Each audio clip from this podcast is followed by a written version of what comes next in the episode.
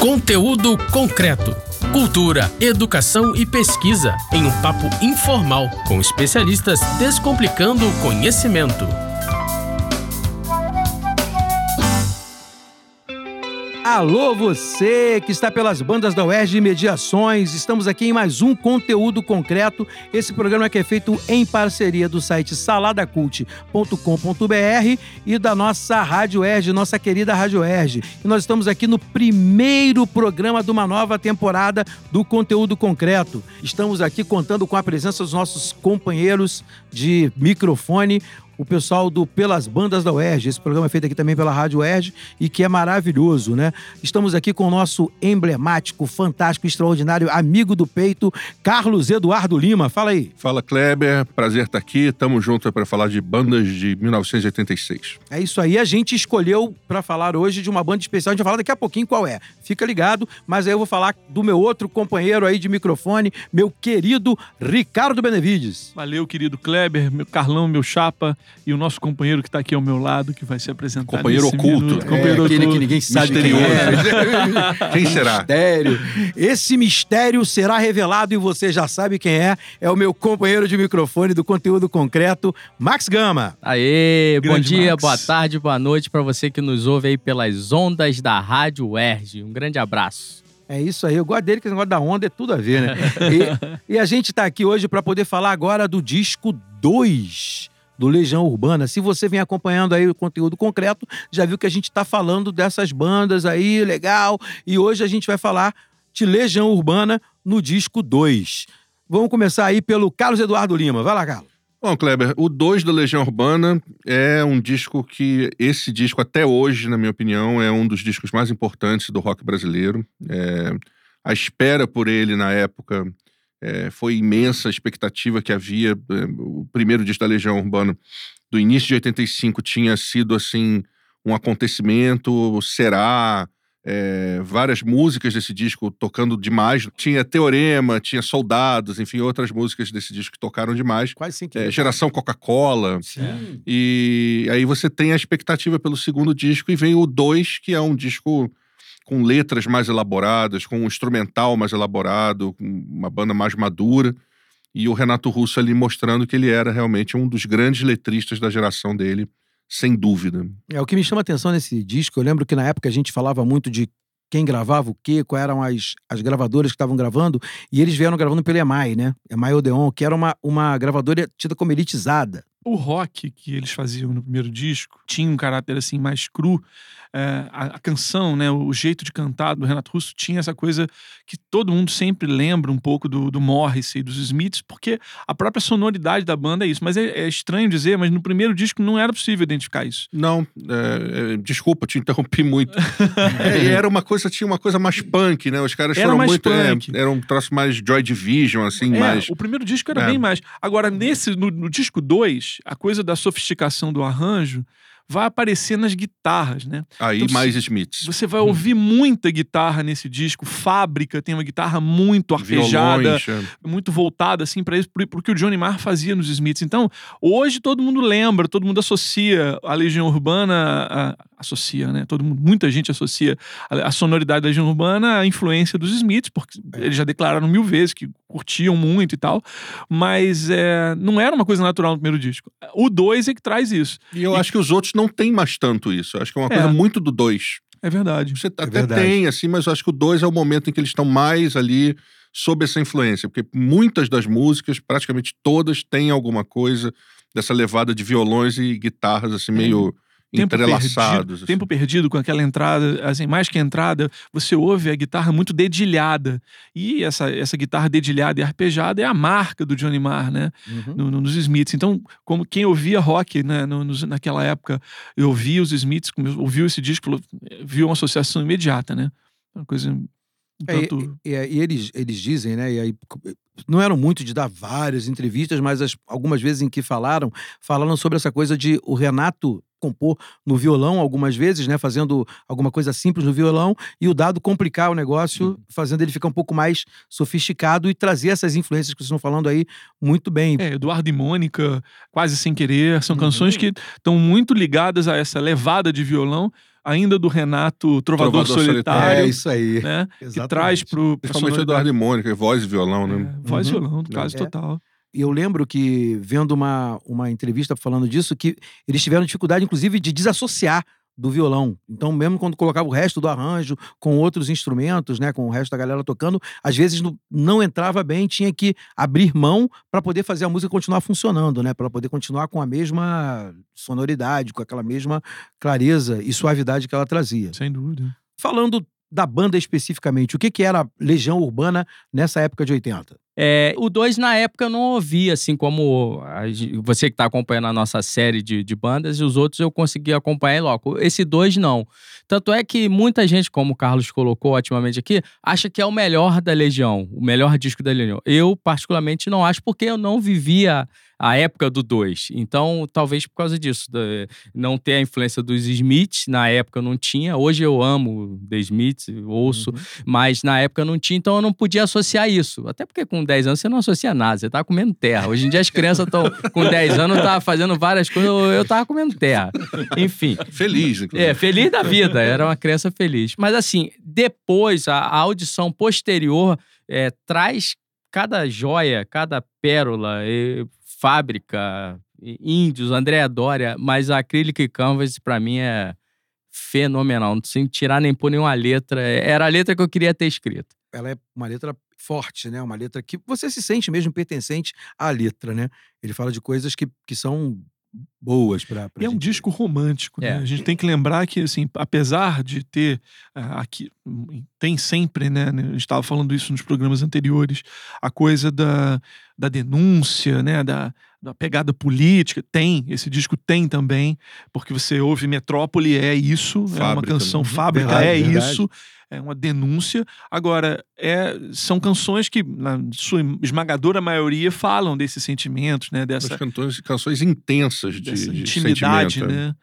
Daniel na Cova dos Leões. Daniel na Cova dos Leões. é, Tempo, o Quase Sem Querer, que é braba também. É. Agora, o Acrylic com Canvas eu acho muito bacana por causa da levada de baixo, que mostra que o, que o Renato Negrete era um bom baixista, né? Falecido, Falecido. infelizmente.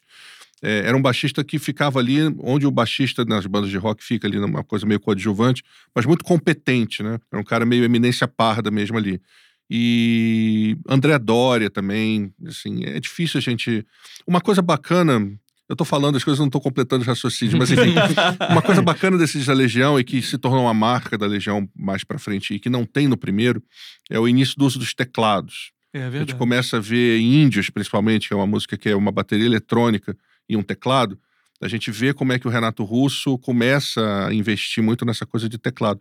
Angra dos Reis, que é uma música que vai vir é, no disco seguinte, mas que é dessa mesma época, é, também tem essa- o uso do teclado.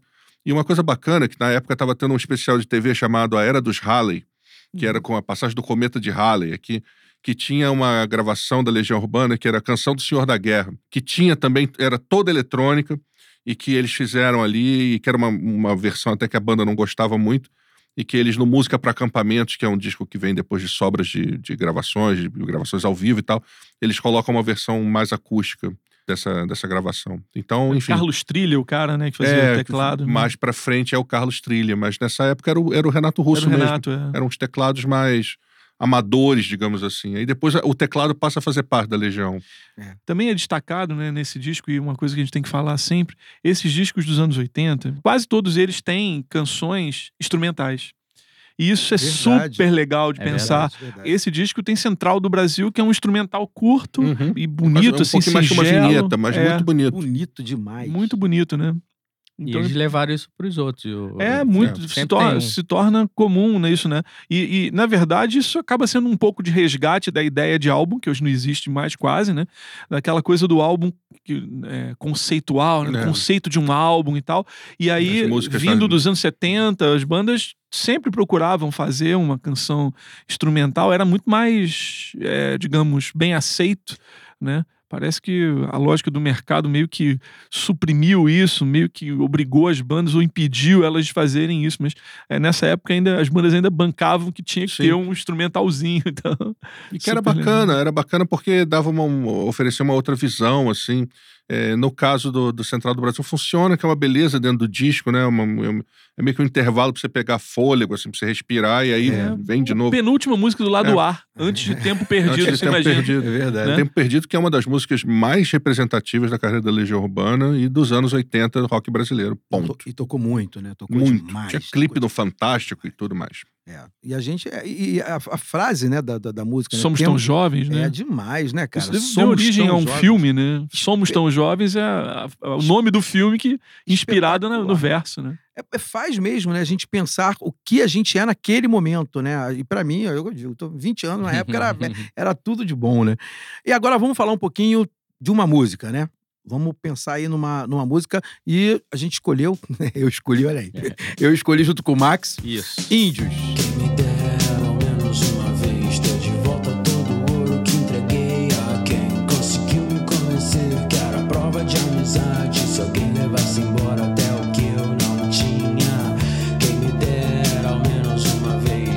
you could, you think it up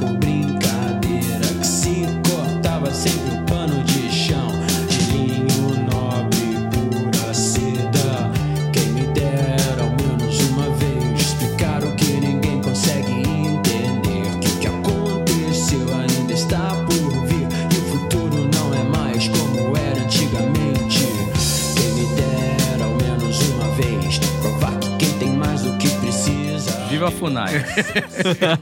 Não, Funai e, e assim, dessa, dessa aí eu quero, eu quero trazer um pouquinho do que, do que ela me passa, do que, do, que eu, do que a gente vê nisso. Acho que assim, o Renato tinha uma característica de personalizar bastante, né?